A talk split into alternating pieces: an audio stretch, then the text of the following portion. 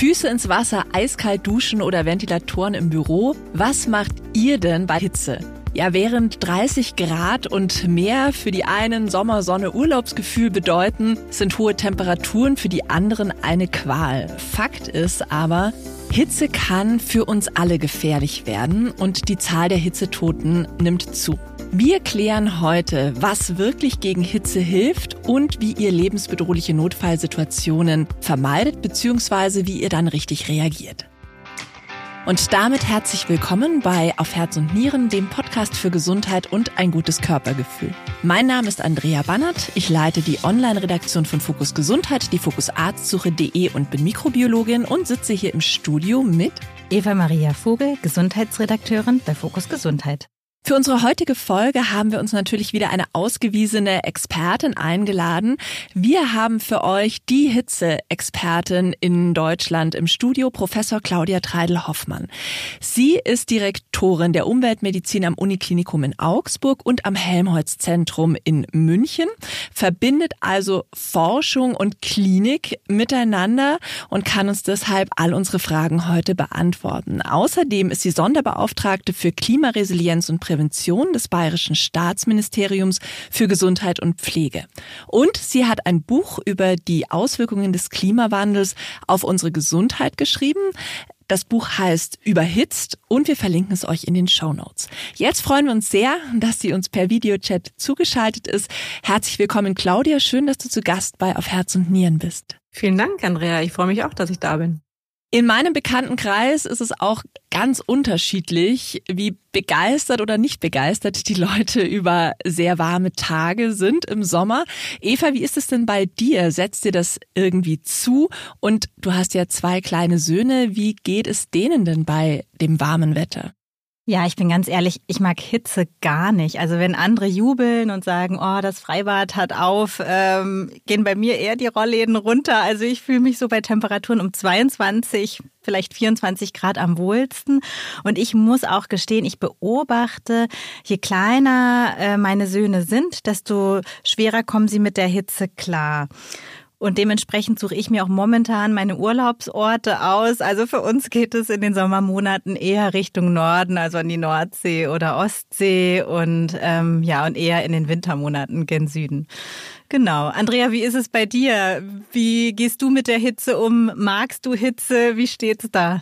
Also ich liebe Hitze, obwohl ich sonnenempfindliche Haut habe. Da muss ich auf jeden Fall drauf aufpassen. Aber mein Standardspruch ist, mir kann es gar nicht warm genug sein. Wenn mich jemand fragt, jetzt äh, nach den Recherchen für diesen Podcast, muss ich sagen, mit der Aussage sollte ich vielleicht doch nicht äh, so leichtfertig sein. Ähm, mir gibt es total viel Energie, wenn es warm ist. Äh, ich bin schon morgens dann äh, ja viel leistungsfähiger gefühlt. Ich liebe das, wenn ich schon in der Früh im Homeoffice auf meiner Terrasse sitzen kann, bleib dann auch am Nachmittag sitzen, wenn es sehr heiß wird, obwohl ich dann äh, merke, dass ich tatsächlich dann vielleicht etwas langsamer denke, aber ich denke mir, boah, bei dem schönen Wetter will ich auf keinen Fall reingehen. Und auch abends habe ich viel mehr Energie zum Sporteln, zum kreativen Schreiben. Und ich gehöre zu den Leuten, die vielleicht etwas unvernünftig auch im Urlaub dann bei 38 Grad die große Bergtour machen oder am Strand mittags zum Joggen gehen, auch wenn die Einheimischen Einheimischen dann die Hände überm Kopf zusammenschlagen. Ja, spannend. Ich bin auch ganz gespannt, Andrea, ob das vielleicht auch Übungssache ist, dass man die Hitze so aushalten kann wie du. Ja, wir sind auch schon mitten im Thema. Claudia, auch an dich äh, die persönliche Frage. Genießt du die Hitze oder leidest du eher darunter? Ich mag schon, wenn es warm ist. Ich habe auch lange in Rom gelebt, zwei Jahre. Da ähm, war es natürlich auch warm. Dann war ich auch mal eine Zeit lang in Afrika. Da war es sehr warm. Insofern, ja, ich mag, ich mag Wärme. Ich mag auch den Sommer. Ich mag den blauen Himmel. Deswegen, ich leide nicht so. Ich bin ziemlich hitzeresilient. Ja, wir haben mal Zahlen auf der Seite ähm, des Deutschen Wetterdienstes nachgesehen. Die Jahresmitteltemperatur ist zwischen 1881 und 2021 in Deutschland um 1,6 Grad Celsius angestiegen. Die fünf wärmsten Jahre seit 1881 sind alle nach dem Jahr 2000 aufgetreten. Und was ich auch spannend fand, die Tage mit über 30 Grad haben seit den 1950er Jahren von etwa drei Tagen pro Jahr auf derzeit durchschnittlich neun Tage pro Jahr zugenommen. Claudia, sind das aus deiner Sicht alarmierende Zahlen und äh, warum? Ja, das bedeutet einfach, dieser Song, wann wird's denn endlich wieder Sommer? Den brauchen wir nicht mehr zu spielen, weil es wird ja immer mehr Sommer. Nein, das ist auf alle Fälle alarmierend, weil diese Hitzetage bedeuten eben für Menschen, die alt und krank sind und gerade für die kleinen Kinder, dass diese Menschen dann vermehrt und wirklich unter der Hitze leiden, weil die haben diese Hitzeresilienz eben nicht. Und deswegen ist das alarmierend. Ähm, und es ist eben auch alarmierend, dass diese Tage gerade auch häufig am Stück zurückkommen. Das ist eine sogenannte Hitzeperiode. Und genau das ist das, was uns Ärztinnen und Ärzte beschäftigt, weil wir dann nämlich gerade die Patienten bei uns in den Ambulanzen sehen. Ab was für einer Temperatur wird es denn für den Menschen gesundheitskritisch eigentlich?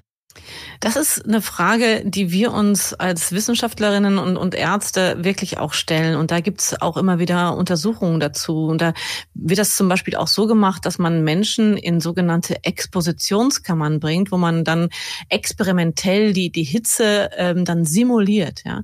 Und da gibt es erst eine, eine neue Studie, die gezeigt hat, dass es eine sehr individuelle Temperatur ist. Das heißt also für dich, Andrea, gilt eine ganz andere Temperatur als für mich und auch für Eva. Das bedeutet, dass wir haben unsere eigene Temperatur sozusagen. Die ist jetzt wahrscheinlich äh, nicht so hoch äh, schwanken, aber die Temperatur für meine 87-jährige Mutter, die wird sehr viel niedriger sein. Ja, das heißt, also, je älter, je schwächer, je kränker ich bin, umso ähm, niedriger ist diese Temperatur. Das heißt also, es hängt davon ab, wie gesund, krank, dick, dünn ich bin. Deswegen kann man nicht die eine optimale Temperatur nennen. Habt ihr denn in euren Forschungen auch herausgefunden, wie anpassungsfähig man da ist? Also du sagtest ja, die Temperatur ist individuell ganz unterschiedlich. Ich mag Hitze gar nicht. Habe ich dann gewissen Spielraum, mich da doch noch anzupassen, wenn ich jetzt in den Süden ziehen würde? Wenn du jetzt in den Süden ziehst, dann wird das vielleicht schon so sein, dass du dich innerhalb von 10, 15 Jahren adaptieren kannst. Aber das ist natürlich nichts, was innerhalb von Wochen passiert. Ja, das ist ein Prozess, der lange dauert. Ja, man sieht das eben daran, dass eben auch Menschen, die äh, im Süden leben, dass die zum Teil auch resilienter sind als wir hier in Deutschland. Aber das ist ein Prozess, der lange dauert und zum Teil auch in den Genen festgelegt ist. Also Resilienz, Hitzeresilienz ist auch etwas, was durchaus genetisch vorbestimmt ist. Mhm. Das äh, verändert sich dann vielleicht auch in Deutschland im Laufe der Zeit noch. Mich würde noch interessieren, was denn dann passiert, wenn diese Temperatur, die man gut verträgt, wenn die überschritten ist ähm, im Körper, also mit den einzelnen Organen, vielleicht auch mit dem Gehirn. Ich stelle zum Beispiel fest, wenn es sehr heiß ist und ich bleibe zum Arbeiten auf der Terrasse sitzen, dann habe ich das Gefühl, ich kann einfach viel langsamer denken. Ja, und das, da bist du nicht alleine. Das, das ist wirklich so. Also ähm, es ist bekannt, dass einer Außentemperatur von von 22 Grad funktioniert unser Gehirn am besten. Ja, äh, da da gibt's auch ganz gute Studien dazu, wobei das auch natürlich auch wieder ein bisschen individuell ist. Aber trotzdem, das ist eine Temperatur, die für unser ganz Gehirn ganz gut ist. Aber was passiert jetzt im Körper? Das war ja deine Frage, Andrea. Was passiert im Körper, wenn es heiß wird? Und das ist ähm, ein stufenweiser Prozess. Wir, die wir jetzt hier sitzen, haben eine Kerntemperatur von, von 37 Grad. Ja, das ist unsere Kerntemperatur, das ist die Körpertemperatur. Und die heißt es auch konstant zu halten. Das ist die vornehmste Aufgabe des Körpers, diese Kerntemperatur konstant zu halten. Das ist jetzt so, wie wir hier sitzen, relativ leicht für unseren Körper. Ähm, wenn jetzt es draußen warm wird, dann muss dann der Körper anfangen zu schwitzen, die Gefäße weit zu stellen in der Haut, Deswegen wird man dann auch rot im Gesicht ne, oder auch hochrot im Gesicht, wenn es eben extrem heiß ist, damit die Wärme abgegeben wird. Der Schweiß ist dafür da, dass, dass die Haut abkühlt. Ja.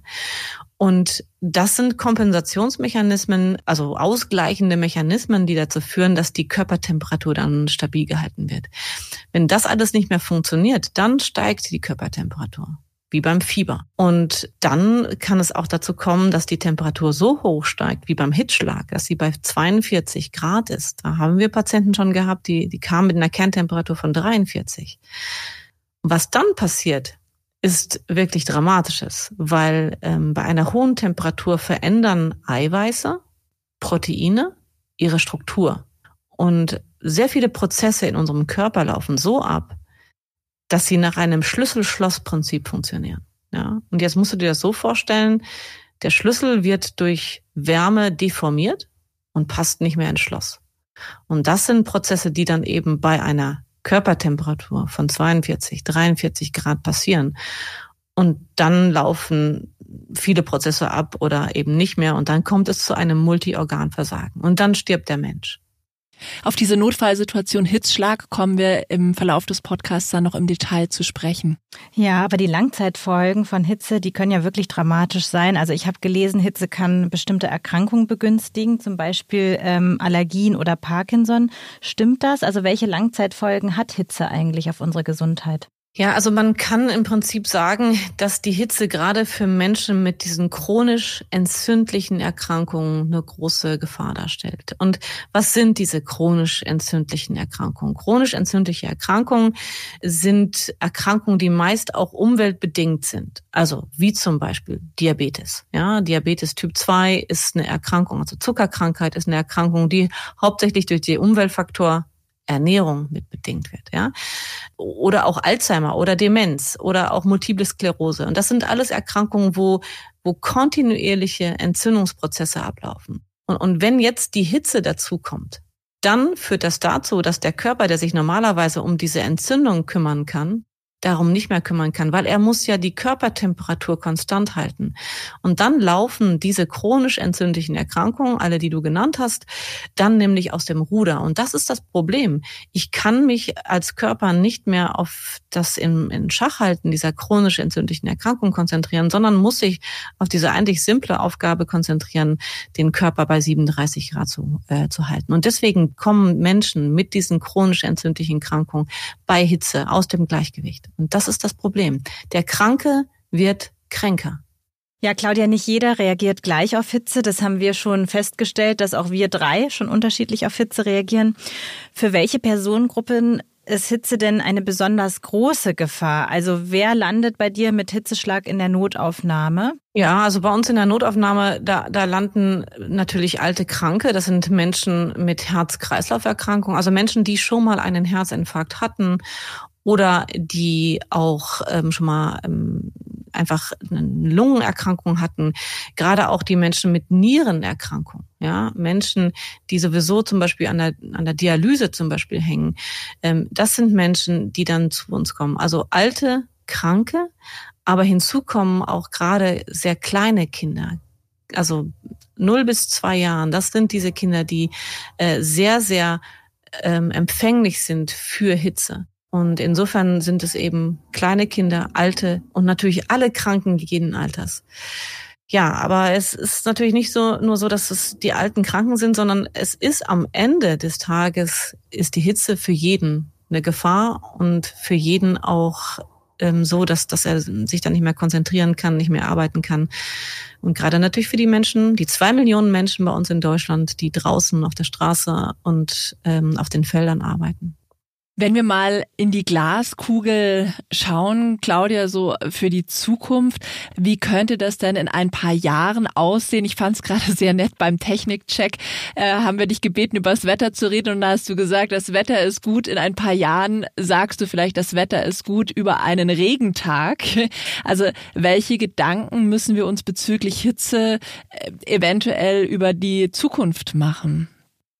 Ja, das, das sind Daten, die der ähm, Weltklimarat eben auch rausgegeben hat. Der Intergovernmental Panel of Climate Change, IPCC. Dieser Report ist einfach im Netz runterzuladen und da kann man sehen, wie die Prognosen sind für die nächsten Jahre. Und die Prognosen sind so, äh, dass, dass es immer wärmer wird, dass gerade Europa und auch gerade Deutschland im Fokus dieser Erderwärmung äh, ist. Also Erderwärmung, die natürlich einhergeht auch mit Veränderung von Ökosystemen, mit Trockenheit. Wir sehen heute schon, dass, dass die Wälder bei uns in Deutschland vertrocknen. Wir haben einen sinkenden Wasserspiegel. Das sind alles Dinge, die mit der Hitze zusammenkommen. Und diese Prognosen sind sehr, sehr klar und gehen klar in die Richtung, dass gerade Europa sehr warm wird. Ja, und mir kam heute Morgen auch äh, gerade erst der Laubbläser entgegen und hat die ganzen vertrockneten Blätter zusammengeblasen. Das fand ich auch sehr erschreckend, wenn ich ehrlich bin. Also bei uns in München sieht auch gerade, sehen viele Grünflächen beige und trocken aus. Was sind denn aus deiner Sicht, Claudia, sinnvolle Maßnahmen, die eine Stadt umsetzen kann, um ihre Bewohner vor Hitze zu schützen und die Stadt vielleicht auch ein bisschen wieder grüner und äh, bewohnbarer zu machen?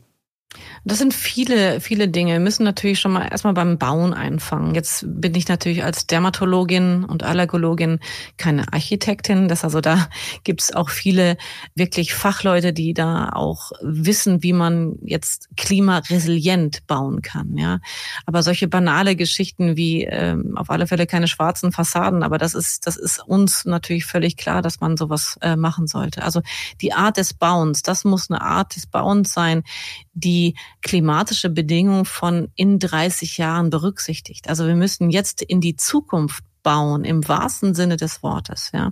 Und da haben wir an der TU München, ich bin an der TU München noch assoziiert, und da haben wir einen Graduiertenkolleg, also da bilden wir junge Studierende, Doktoranden, Doktorandinnen aus. Äh, und da haben wir einen Graduiertenkolleg, wo es um Urban Green Infrastructure geht. Also wie ist das urbane Grün? Wie muss das sein, damit wir auch klimaresiliente Städte haben? Und da sitzen wir eben in dieser Interdisziplinarität zusammen. Und um um deine Frage zu beantworten, wie muss denn eine Stadt sein? Was muss eine Stadt machen? Brauchen wir diese Interdisziplinarität oder wir nennen das auch Transdisziplinarität, weil das geht dann von Disziplin zu Disziplin am Ende bis zur Umsetzung.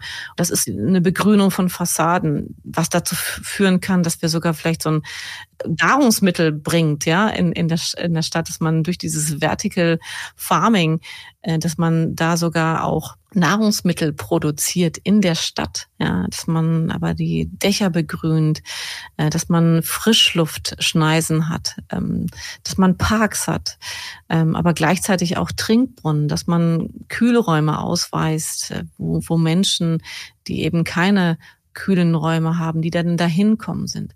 Also du merkst schon, dass es sind ganz, ganz viele Dinge, die sehr, sehr fast so wie so ein Mosaik aussehen, die das ganz große Bild eines Hitzeschutzplanes am Ende bringen. Jetzt sind wir eigentlich schon dabei, was man eben für Maßnahmen ergreifen kann, um sich zu schützen. Und da wollen wir jetzt so von den Städten zum Individuum, also was kann jeder von uns beachten? Wir haben vorhin kurz schon angerissen, Claudia, es gibt Leute, die müssen ja auch draußen arbeiten, beispielsweise.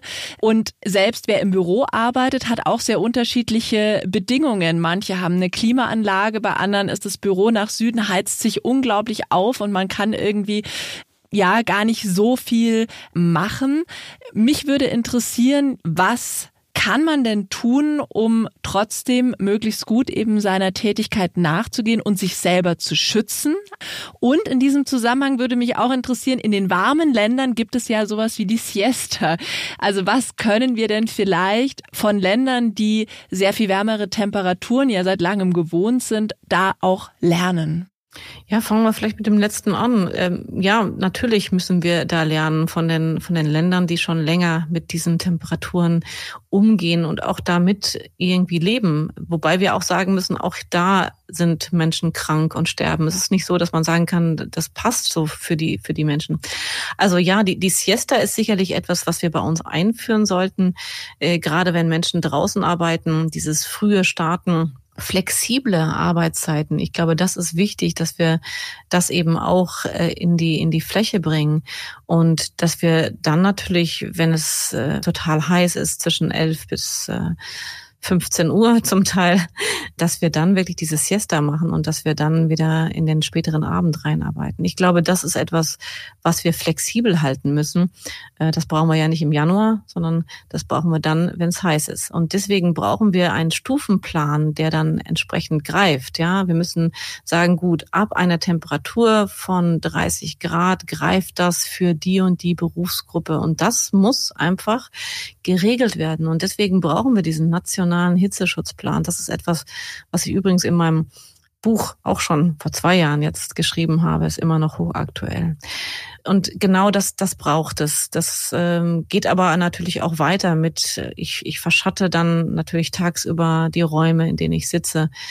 Ähm, ich versuche aber eben auch dann nachts zu lüften und tagsüber die Fenster zuzuhalten. Aber nachts wirklich alles auf, damit dann die Räume runterkühlen.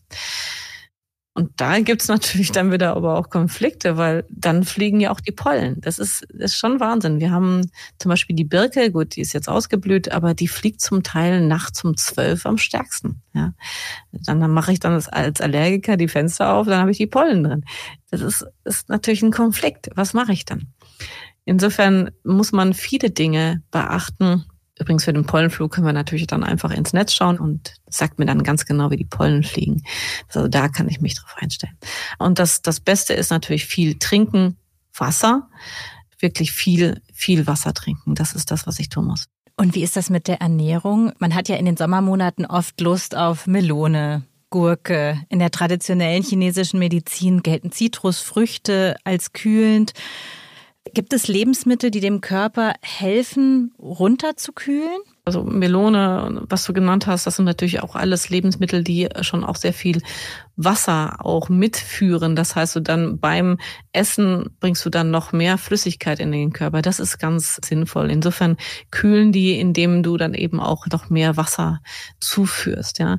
Wichtig ist, dass man auch eben nicht diese eiskalten Getränke zu sich nimmt, weil, weil das kann wieder zu Gegenreaktionen führen. Also eher so wirklich Raumtemperatur oder sogar so bisschen lauwarmer Tee ist zum Beispiel auch eine, eine sinnvolle Sache. Und dann ist es natürlich auch nicht äh, sinnvoll, Ingwertee zum Beispiel zu trinken, weil das äh, erhöht dann wieder die Temperatur äh, per se und führt auch einfach dazu, dass der Herzschlag sich erhöht. Das sind alles Dinge, die man nicht braucht.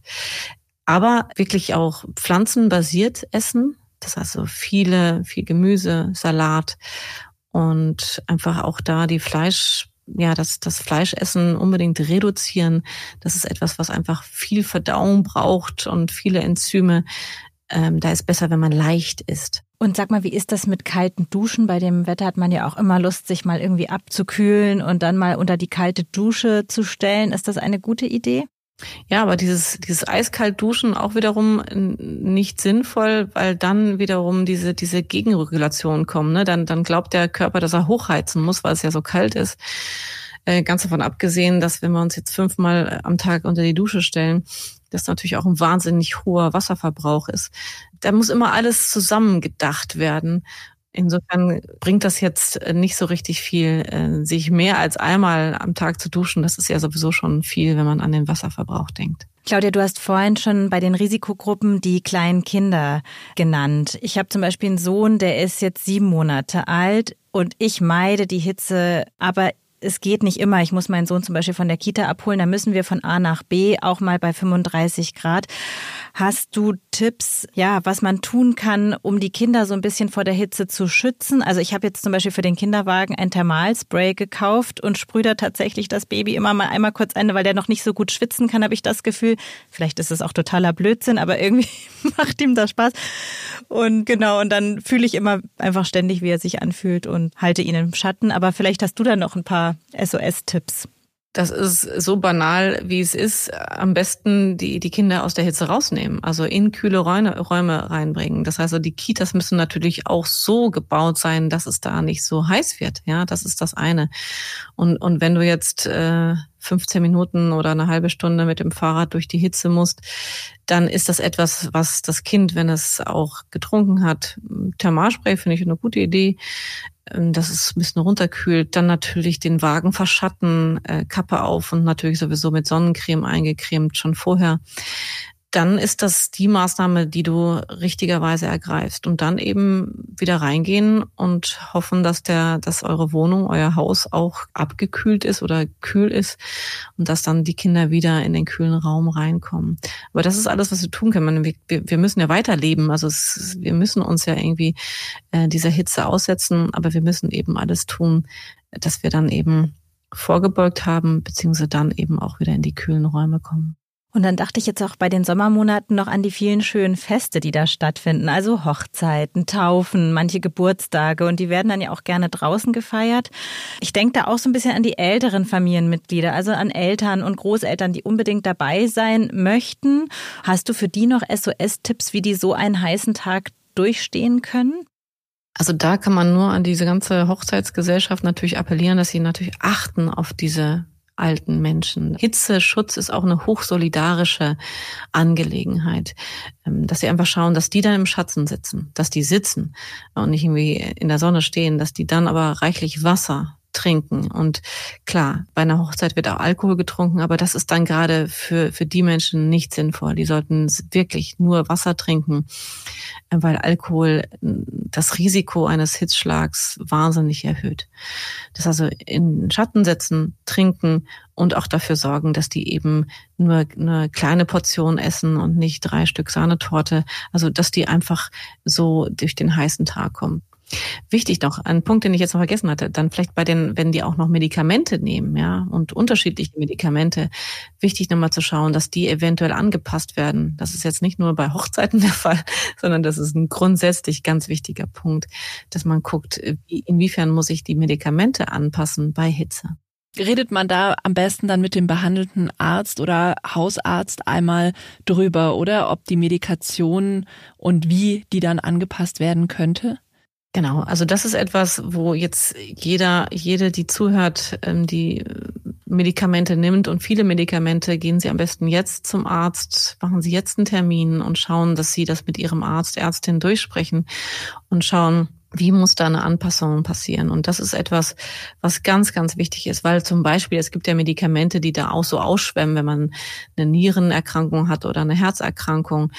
Und wenn man die zu hoch dosiert, dann trocknet man aus, dann dehydriert man und dann ist man natürlich bei Hitze sehr stark gefährdet. Kannst du vielleicht noch mal ganz kurz zusammenfassen, welche Medikamente das sind, bei denen man darauf achten sollte, dass die im Sommer angepasst werden?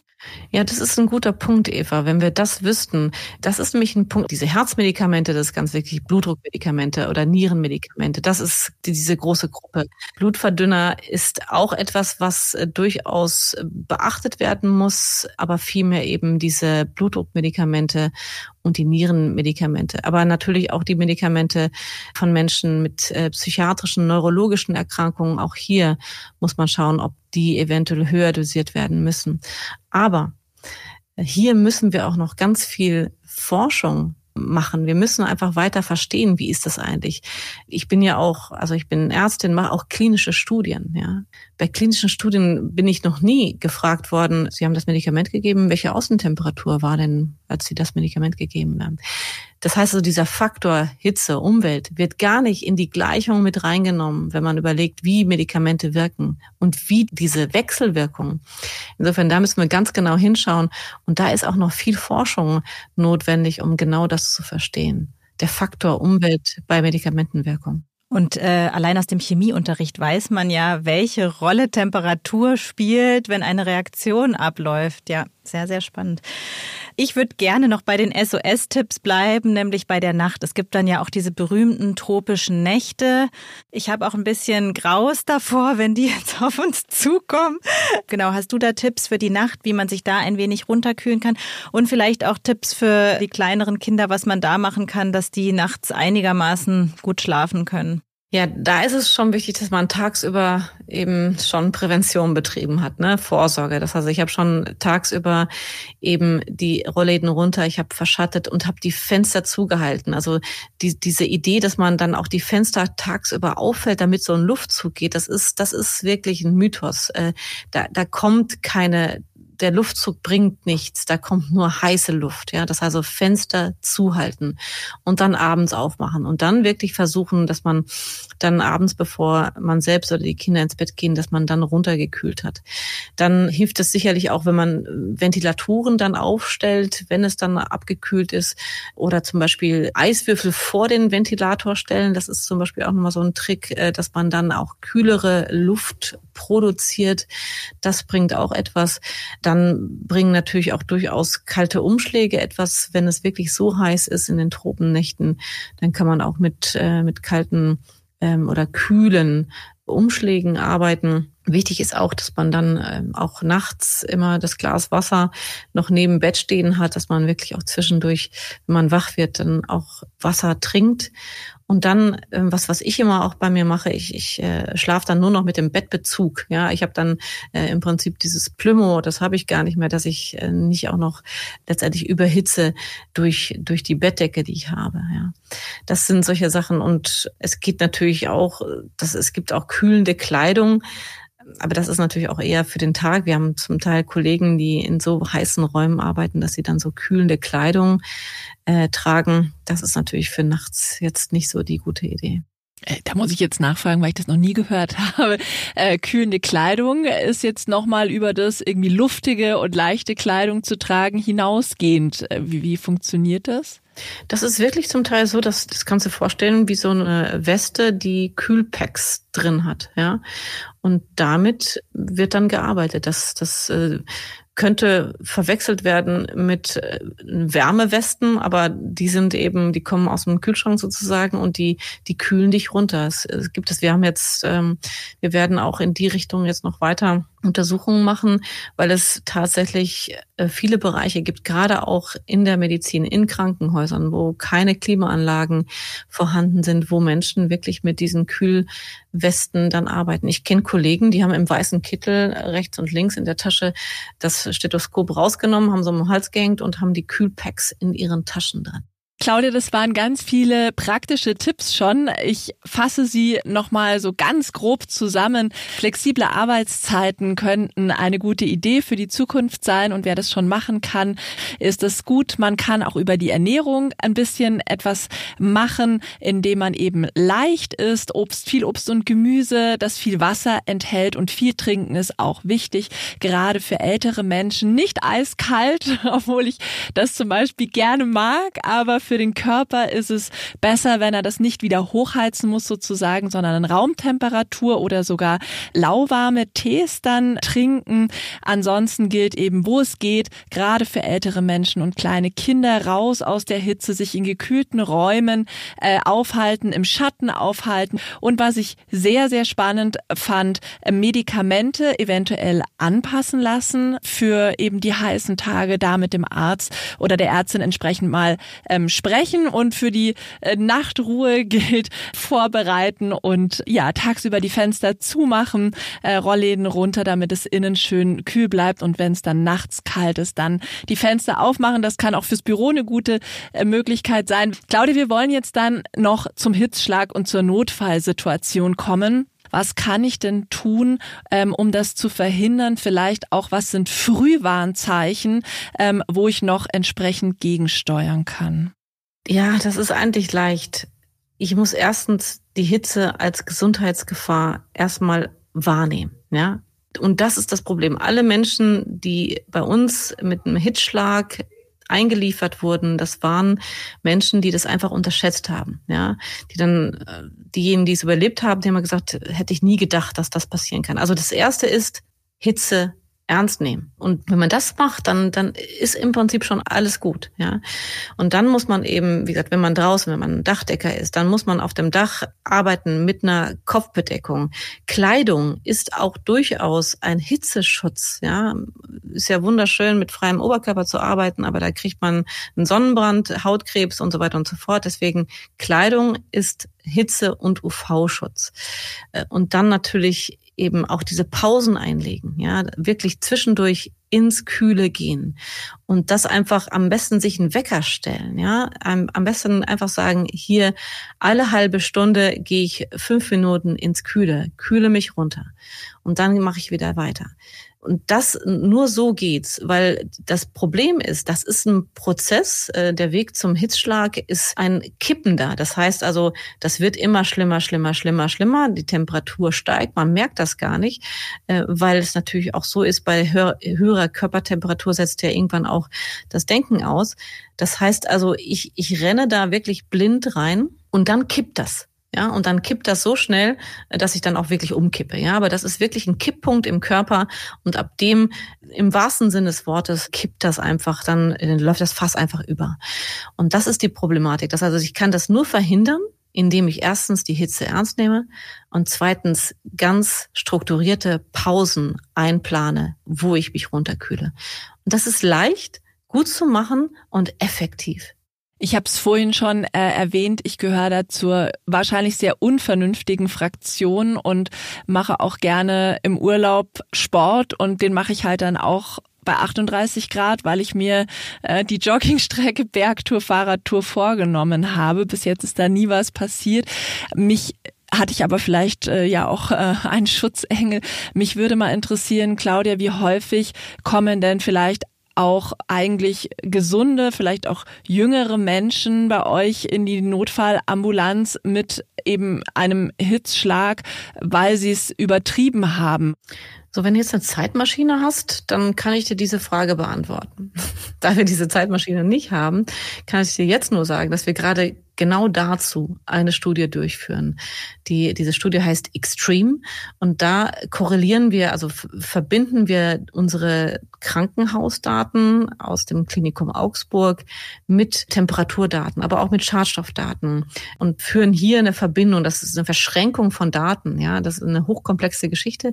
Aber da wollen wir genau die Frage, die du mir jetzt gerade gestellt hast, Andrea, beantworten. Welche Erkrankungen sehen wir bei welchen Temperaturen? Da ist schon viel bekannt. Aber wir, wir müssen da noch mehr verstehen. Und wenn wir diesen Podcast nächstes Jahr um diese Zeit nochmal machen, dann sage ich dir gerne die Ergebnisse. Ähm, da bin ich auch sehr gespannt. Mich würde interessieren, was sind denn so Anzeichen für einen Hitzeschlag bei Kindern? Also woran erkenne ich, dass die jetzt zu drohen, zu überhitzen? Und wenn sie es tun und ich muss erste Hilfe leisten, was kann ich dann machen? Ja, also du siehst es zum Beispiel daran, dass die wirklich einen hochroten Kopf zum Teil haben, dass die auch wirklich stark ab einem gewissen Alter dann auch stark schwitzen und äh, zum Teil werden die auch aggressiver. Äh, also wenn, wenn so ein Kind, was normalerweise ruhig äh, da irgendwo sitzt und spielt und dann auf einmal sein Verhalten auch völlig komisch ändert, diese Verhaltensänderung, das kann auch schon anzeigen, dass dieses Kind kurz vorm Hitzschlag ist. Ja. Und das sind so Zeichen. Aber ganz klar, das siehst du natürlich am ehesten auch bei deinem eigenen Kind, weil du kennst dein Kind gut, ja. Wenn dein Kind völlig komisch ist, dann weißt du das besser, als wenn ein anderes Kind gerade mal austickt. Da weißt du nicht, ob das vielleicht normal ist. Also einfach dieses Beobachten, dieses kontinuierliche Beobachten und dieses Hinschauen, das ist ganz wichtig. Das ist ganz wichtig, um eben diesen Hitzschlag auch eben, ja, vorherzusehen. Und wenn ein Kind, was wird's dann bewusstlos quasi, wenn es dann überhitzt oder was passiert dann? Meistens ist es so, dass die Kinder auch erstmal darüber äh, einfach sagen, dass sie starken Kopfschmerz haben. Das ist auch schon mal ein erstes äh, Zeichen. Ich selbst hatte als, als Kind auch mal einen Hitzschlag und ich hatte so starke Kopfschmerzen und dann auch wirklich hatte ganz hohes Fieber. Dieser starke Kopfschmerz kam aber erst, nachdem wir von der Wanderung auch zurückkamen. Also das ist auch nichts, was jetzt direkt am Brunnen passieren muss, sondern das kann wirklich auch zeitversetzt kommen, wenn man dann wieder zu Hause ist. Aber dieser starke Kopfschmerz, das ist auch etwas, was die Kinder dann auch Erwachsene beschreiben, wenn der Hitzschlag da ist. Und ich habe mich nämlich gefragt, ob kühles Brunnenwasser zum Beispiel die Kinder runterkühlt, ohne Sonnenhut, nackig am Brunnen spielend kühlt dieses Brunnenwasser die Kinder vielleicht so runter, dass sie jetzt gar nicht den Hitzeschlag bekommen oder bekommen sie den trotzdem? Wenn die wirklich die ganze Zeit die Hitze, die Sonne auf den Kopf bekommen, dann kann es wirklich so sein, dass es auch da so zu so einer Hirnhautreizung kommt, ja. Insofern können die trotzdem einen Hitzschlag bekommen. Aber natürlich, dieses Wasser kühlt die ab, das stimmt, ja. Wenn die mit den Füßen dauernd da im kühlen Wasser stehen, das stimmt, das hilft sogar. Aber diese fehlende Kopfbedeckung, die kann wirklich auch zu starken Reizungen der Hirnhäute führen. Und das kann eben auch zu diesem Kipppunkt führen, dass die dann einfach kollabieren. Und dann würdest du auch immer gleich den Arzt aufsuchen oder wenn ich jetzt erste Hilfe leisten muss, dass ich dann auch einen Krankenwagen rufe oder? Das, genau. Erstmal natürlich erste Maßnahme in den Schatten bringen. Zweite Maßnahme äh, schauen, ob man direkt ein bisschen Wasser einflößen kann und dann natürlich direkt den Notarzt rufen. Wenn der Notarzt dann kommt, Claudia, was kann der Notarzt dann tun, und was macht ihr im Krankenhaus? Und es klingt ja sehr dramatisch, wenn dann dieser Prozess einsetzt, dass die Temperatur über 40 Grad steigt und äh, wie du beschrieben hast, dann Proteine sich verändern und Prozesse im Körper nicht mehr ablaufen können bis zum Organversagen. Also wie viel könnt ihr denn da machen? Wie gut gelingt es denn, den Körper wieder runterzukühlen und da wieder ins Temperaturgleichgewicht zu bringen? Das hängt davon ab, wie weit das fortgeschritten ist. Aber eine erste Maßnahme ist natürlich, dass man einen Zugang in eine Vene legt und dass man dann auch Flüssigkeit einfach zuführt, weil wenn die Menschen auch bewusstlos sind, dann kann man ja überhaupt kein Wasser mehr zuführen. Deswegen dann wird ein Zugang gelegt und wird so Flüssigkeit zugeführt. Und das führt natürlich auch schon mal dazu, dass die Temperatur runterkühlt. Und dann hängt es wirklich davon ab, welche Symptome da sind. Wenn der Mensch einen Herzinfarkt hat, dann wird er nach einem Herzinfarkt behandelt. Wenn er Nierenversagen hat, dann wird er auf das Nierenversagen behandelt. Das, man kann also nicht sagen, das ist das, was immer gemacht wird, wenn ein Mensch mit einem Hitzschlag kommt. Das ist also ganz, ganz unterschiedlich, wie das dann bei uns in der Notaufnahme läuft. Ganz, ganz unterschiedlich. Claudia, wir sind fast am Ende unseres Podcasts angekommen. Abschließend äh, würde mich noch interessieren, im Moment ist ja in den Medien viel zu hören über den Hitzeschutzplan von Karl Lauterbach und der Regierung natürlich auch allgemein. Da wird zum Beispiel auch über Warn-Apps gesprochen. Was hältst du denn konkret von dieser Maßnahme, dass man dann nochmal darauf hingewiesen wird auf Tage, die eben besonders warm werden? Und was muss denn deiner Meinung nach unbedingt umgesetzt werden in diesem Hitzeschutzplan? Dieses Frühwarnsystem, das ist die, ba das ist die Basis eines Hitzeschutzplanes. Da muss wirklich ganz klar geregelt sein, so wie das die Franzosen gemacht haben. Die haben vier Farben von grün bis dunkelrot. Bei diesen vier Farben, die sind verbunden mit gewissen Temperaturen, die vorhergesagt werden und dann laufen gewisse Mechanismen ab. Und äh, diese Mechanismen müssen klar geregelt sein, bei welcher Temperatur zum Beispiel dann auch Notfallpläne greifen in den Krankenhäusern, wo vermehrt Personal zur Verfügung gestellt wird. Dafür braucht man natürlich das Personal.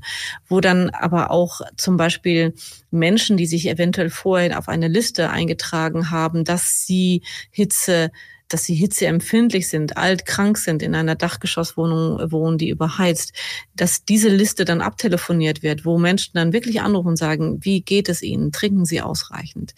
Wo Pflegeeinrichtungen aber auch zum Beispiel Infusionen vorhalten, damit die dann auch, wenn Menschen Hitzschlag erleiden, dass die dann entsprechend behandelt werden können.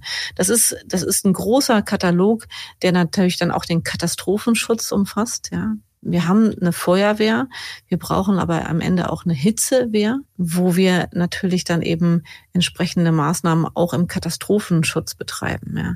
Stell dir nur einfach vor, der Hubschrauber, der in der prallen Hitze steht und dann losfliegen muss, um einen Menschen zu retten, wo schon allein der Pilot kollabiert, äh, weil es einfach zu heiß in diesem Hubschrauber ist. Also solche Dinge müssen einfach alle mitgedacht werden. Ähm, und deswegen ist es auch gut, dass Herr Lauterbach jetzt diese Initiative, die jetzt natürlich ganz klar getriggert wurde von, von ganz vielen Menschen, ganz vielen Ärztinnen und Ärzten und äh, Pflegeberuflern, äh, es ist gut, dass er das jetzt macht. Und es ist wichtig, dass wir das bald haben, weil so eine Hitzekatastrophe, wie sie wir in 2003 äh, in Frankreich gesehen haben, die kann wirklich ganz vielen Menschen das Leben kosten und Millionen von Menschen die Arbeitsfähigkeit einschränken. Claudia, vielen, vielen Dank für die vielen spannenden Informationen. Ich nehme auf jeden Fall einiges für mich mit. Ich fand das auch, ich muss sagen, ich fand das mit der Anpassung der Medikamente sehr interessant und war auch überrascht, dass die Körpertemperatur wirklich so extrem ansteigt. Wir alle machen uns ja beim Fieber schon Gedanken, wenn es 39 ist und wenn wir da über 42, 43 Grad sprechen, ja, da kann sich jeder vorstellen, was für eine Katastrophe das eben für den, für den Körper dann ist. Nichts nichtsdestotrotz, ich bin ja so ein Sommermensch und freue mich da immer, das äh, genießen äh, zu können, werde aber auf jeden Fall ja dieses total leichtfertige, da wo man es vermeiden kann, sich so, äh, ja, vielleicht etwas nachlässig so extremer Hitze auszusetzen. Da werde ich in Zukunft, glaube ich, ein bisschen anders darüber nachdenken. Claudia, auch ich fand es sehr spannend und damit sind wir auch schon am Ende unserer Folge angekommen. In unserer nächsten Podcast-Folge sprechen wir über Sportverletzungen, wie man sie vermeidet und was man im Akutfall tun kann. Wenn euch unser Podcast gefällt, freuen wir uns natürlich über ein Abo oder eine Bewertung. Und solltet ihr einen Themenwunsch oder eine spannende Frage haben, dann schreibt uns gerne eine E-Mail an podcast.fokus-gesundheit.de. Claudia, wir bedanken uns ganz herzlich für das Gespräch und jetzt hast du natürlich noch mal Zeit für ein paar abschließende Worte. Also, die Hitze ist natürlich etwas, wo wir Anpassungsstrategien entwickeln müssen. Gleichzeitig ist an der Hitze, wird uns an der Hitze auch klar, dass wir Grenzen haben in der Anpassung. Und deswegen wird uns auch klar, dass mit dem Klimawandel die Hitze kommt, dass wir aber den Klimawandel unbedingt auch abmildern können, um uns noch einen Spielraum der Anpassung zu geben. Das heißt, wir müssen beides tun, Klimaanpassung, aber auch Klimawandelabmilderung, damit wir Bereiche schaffen, die noch für uns tolerierbar sind. Ansonsten werden viele Teile der Welt eben unbewohnbar werden. Deswegen ganz klar die Nachricht, lasst, lasst uns das als Chance nehmen, als Ansporn zu nehmen, eben etwas zu tun, damit wir den Klimawandel abmildern. Und nicht dieses, nicht nur Angst, sondern wirklich Chance und Gelegenheit, hier was Besseres zu schaffen, noch für uns auf dieser wunderschönen Erde. Claudia, vielen, vielen Dank, dass du zu Gast bei Auf Herz und Nieren warst. Ich wünsche dir und unseren Hörerinnen und Hörern eine schöne Sommerzeit. Ja, das wünsche ich euch ja. Tschüss, Andrea. Tschüss, Eva. Tschüss, Claudia.